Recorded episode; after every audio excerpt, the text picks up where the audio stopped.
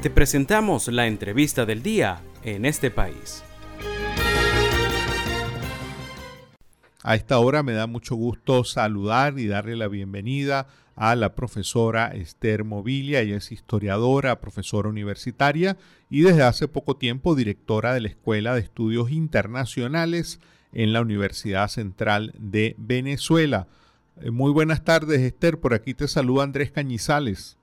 Buenas tardes, muchísimas gracias por la invitación.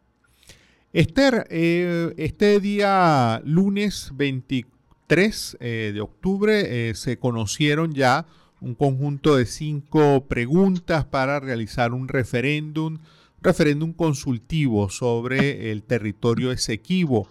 ¿Te parece pertinente, te parece adecuado la respuesta, que la respuesta ante el tema del Esequibo sea un, una consulta de este tipo? Bueno, mm, llama sin duda la atención la fecha ¿no? en la que se divulgan las preguntas, pero más allá de eso, eh, la realización de este referéndum consultivo pareciera depositar en el pueblo una serie de tareas y una serie de atribuciones que el Estado venezolano tiene y prácticamente ha tenido por lo menos desde la mitad del siglo pasado. Eh, a partir, por supuesto, de lo que aparece indicado en esas preguntas. Mm. Y mm, el tema de lo que en realidad está ocurriendo en esta larga disputa con Guyana, de eh, que efectivamente ya este caso está en manos de la Corte Internacional de Justicia. Un referéndum de este tipo va a tener algún tipo de impacto en la justicia internacional? Bueno, desde el punto de vista del proceso legal, pues este debería continuar con lo que es el, los pasos siguientes a partir de lo que está previamente establecido en la Corte Internacional de Justicia.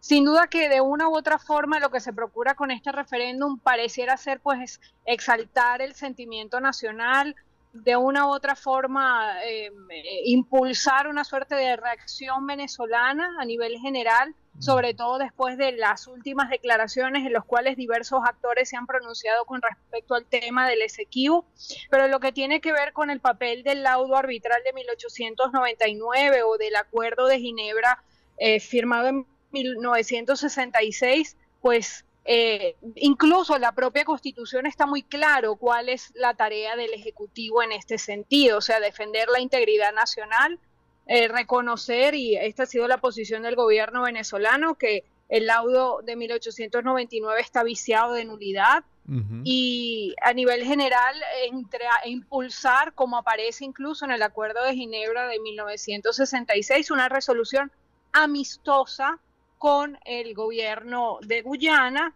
eh, eh, acerca de lo que tiene que ver con el tema del Esequibo. Esther, en relación con las preguntas, hay una pregunta que ha llamado mucho la atención, es la propuesta de crear un nuevo estado llamado Guayana Esequiba. Eso sería una manera de, de una forma para que el Estado efectivamente tome control de ese territorio en disputa. ¿Eso sería posible? ¿Eso sería, estaría dentro del marco de lo que está transcurriendo en este momento por la Corte, en la Corte Internacional de Justicia? A ver, em, em, esa respuesta debemos darla por partes. Primero, si nos apegamos a lo que es el Acuerdo de Ginebra de 1966, la base lo que es eh, del acuerdo es lo que mencioné hace unos minutos atrás, la resolución amistosa de este conflicto. De hecho, em, pareciera precisamente esa pregunta número 5 echar por tierra lo que es un, en buena medida, un logro de la diplomacia venezolana en los años 60, que es efectivamente reconocer que el laudo de 1899 está cito viciado de nulidad, que hay argumentos para decir, bueno, que lo que se negoció en ese momento estaba impregnado de la agenda de los actores involucrados y que efectivamente entonces tenemos que sentarnos la representación de ambos estados a lograr un acuerdo.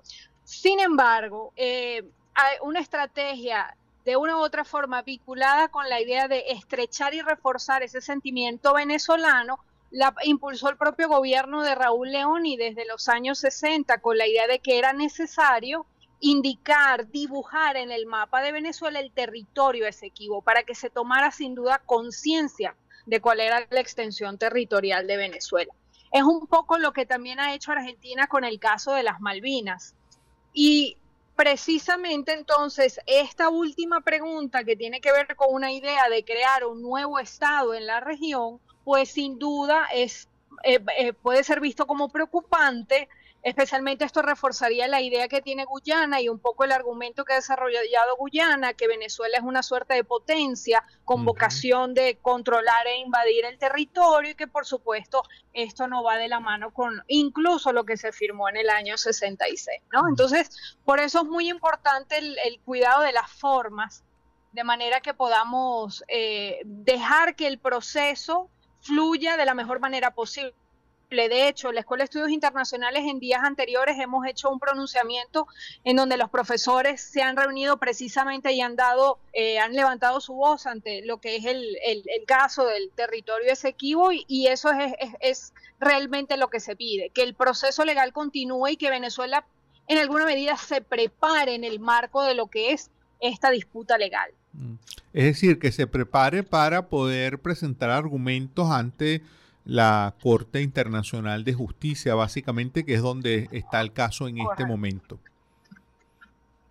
Correcto, y, apoyándose en lo que han sido las, digamos, las tesis históricas y los argumentos históricos de Venezuela, mm. que el lado del 99, repito, tiene elementos para ser considerado un acuerdo nulo, eh, especialmente por eh, las declaraciones, las afirmaciones incluso de los representantes de Venezuela en, esa, en las negociaciones que tuvieron lugar a finales del siglo XIX y por otro lado las directrices fundamentales que se establecen en el Acuerdo de Ginebra de 1966. Mm. Esto debe ser en alguna medida el sustento teórico eh, a partir del cual Venezuela tiene pues argumentos sin duda para afirmar que ese territorio es, es de nosotros. Claro, es de nosotros, de todos los venezolanos. Esther, ya para concluir, eh, tú eres directora de la Escuela de Estudios Internacionales. En el ámbito internacional, en el ámbito latinoamericano, caribeño, eh, ¿cómo se, se, sigue, se analiza? ¿Tiene algún impacto en, en la región esta disputa entre Venezuela y Guyana? Bueno, desde el punto de vista de los negocios y de las actividades a nivel general en temas de petróleo, en temas de minería, en temas de gas natural, por supuesto que tiene una relevancia importante porque de una u otra forma la disputa entre Guyana y Venezuela pasa por los intereses de extracción de estos recursos en territorios eh, que Guyana reconoce como propios, pero que Venezuela afirma efectivamente que forman parte de la plataforma continental de eh, el territorio Esequibo y por ende están en disputa, ¿no? Entonces, eso, eso por un lado. Y por otro lado, em, en alguna medida eh, hay unos argumentos, y vuelvo a utilizar la categoría, históricos para entender la dinámica incluso en el Caribe, ¿no? Por supuesto, la tesis de Guyana de que Venezuela es una suerte de potencia que aspira en buena medida a avanzar y conquistar una parte, sin duda importante, estamos hablando casi la mitad del territorio de Guyana, sino más de la mitad, pues eh, resulta atractivo en el marco de lo que es la idea, bueno, de las naciones débiles en detrimento de la potencia fuerte. Pero en el caso de Venezuela, por supuesto, eh, esto no es una, esto no, no hay vocación de terrofagia, es decir, no hay la idea de querernos tragar al vecino, sino que por supuesto la propia Venezuela en su momento fue víctima, eh, sobre todo en el siglo XIX, de un proceso de expansión del imperio británico, que sabemos que sin duda eh, procuraba en alguna medida conquistar las bocas del Orinoco y por eso fue entonces moviéndose hacia el oeste. ¿no? Mm. Entonces hay que, hay que llevarlo con mucho cuidado y por supuesto es importante en este caso, como siempre, ¿no? el conocimiento de la historia para entender los procesos. Muchísimas gracias, Esther. A ustedes. Era la profesora Esther Mobilia, historiadora, profesora y actualmente directora de la Escuela de Estudios Internacionales en la Universidad Central de Venezuela.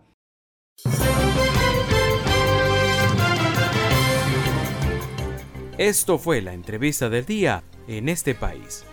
Para conocer más el programa, síguenos en nuestras cuentas en redes sociales. Estamos en Twitter e Instagram como arroba en este país radio y visita nuestra página web www.enestepaís.com www.radiocomunitaria.info.